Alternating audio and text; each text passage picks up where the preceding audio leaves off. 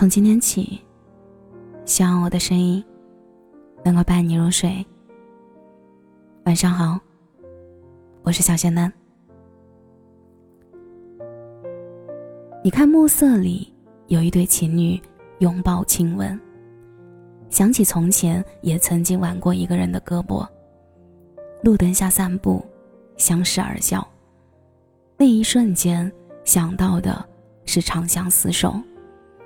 你曾经幻想过你为他穿上婚纱的那一天，曾经幻想过将来你们会有一个孩子，曾经幻想过他会给你一个家，给你一个未来。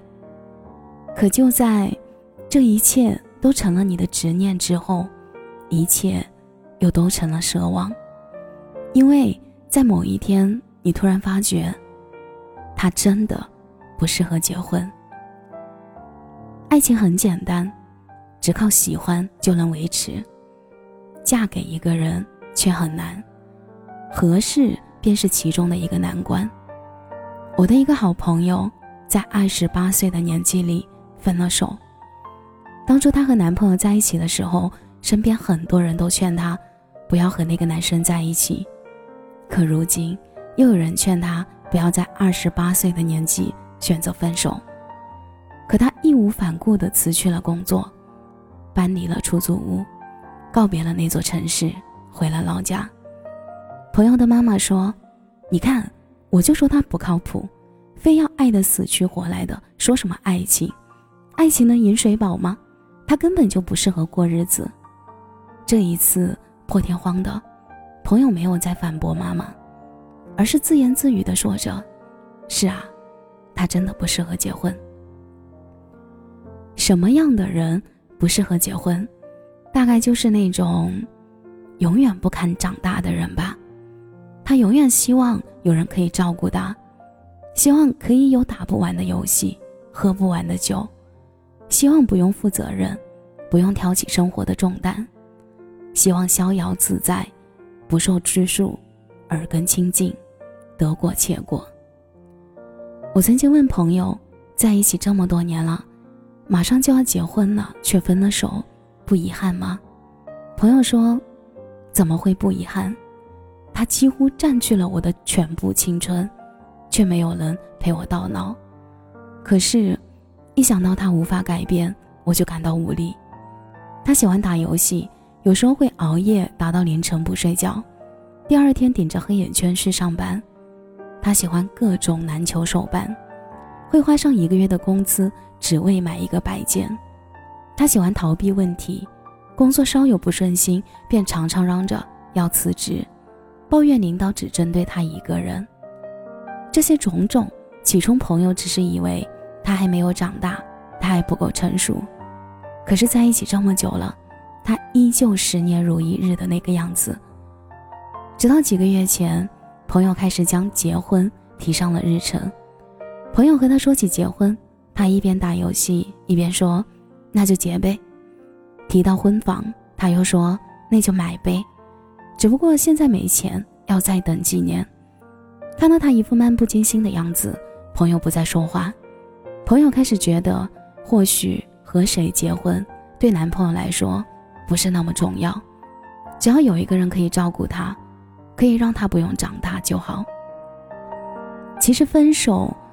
不是单只为这一件事儿，分手的原因是她太了解男朋友了，她了解他的孩子气，不成熟，喜欢玩，她了解男朋友的性格、喜好和缺点，可能就是因为太了解，越是清楚的明白他的无法改变。朋友也曾经幻想，是不是结了婚以后就好了，他就不再像个孩子，就不再贪玩懒惰。可就可以有担当、有责任感了。只是改变一个人的习惯秉性，是需要花费时间太久太久了，久到可能是一年、两年、十年，甚至是一辈子。而他不想用一辈子，去教会一个男生长大。知乎上有一个问题，说什么样的男人不能嫁？其中有一个回答是：你跟他在一起时。如果消极的感受和体验比积极的感受和体验多，这样的人不能嫁。我知道，你曾经对未来最美好的期许就是有一天嫁给他。我知道，你曾经幻想过无数次和他交换戒指的那一刻。我知道，你曾经对他满心期待，至死不渝。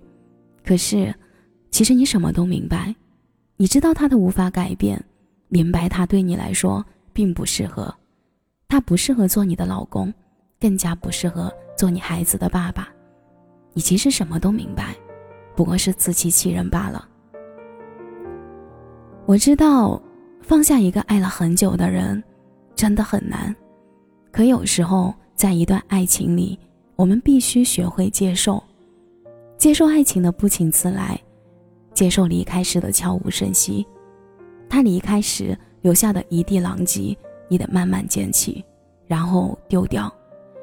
甚至在你捡起的时候，你还会再去试图拼凑。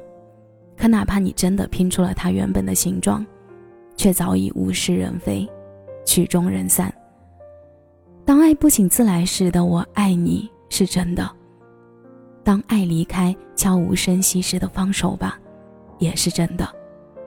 你死缠着，不愿意接受现实，你觉得爱的卑微就会挽回一切，你把存在的问题团成团藏起来，企图用爱本身来唤醒。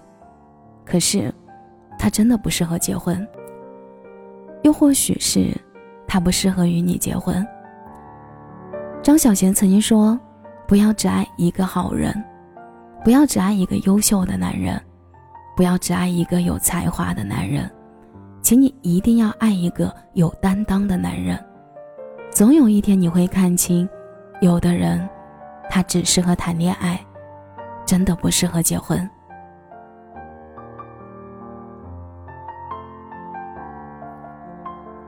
感谢你的收听，我是小仙嫩。如果你刚刚喜欢我的声音，记得点点关注，给贤男五星好评哦。每晚十一点，我都在这里等你。节目的最后，祝你晚安，有个好梦。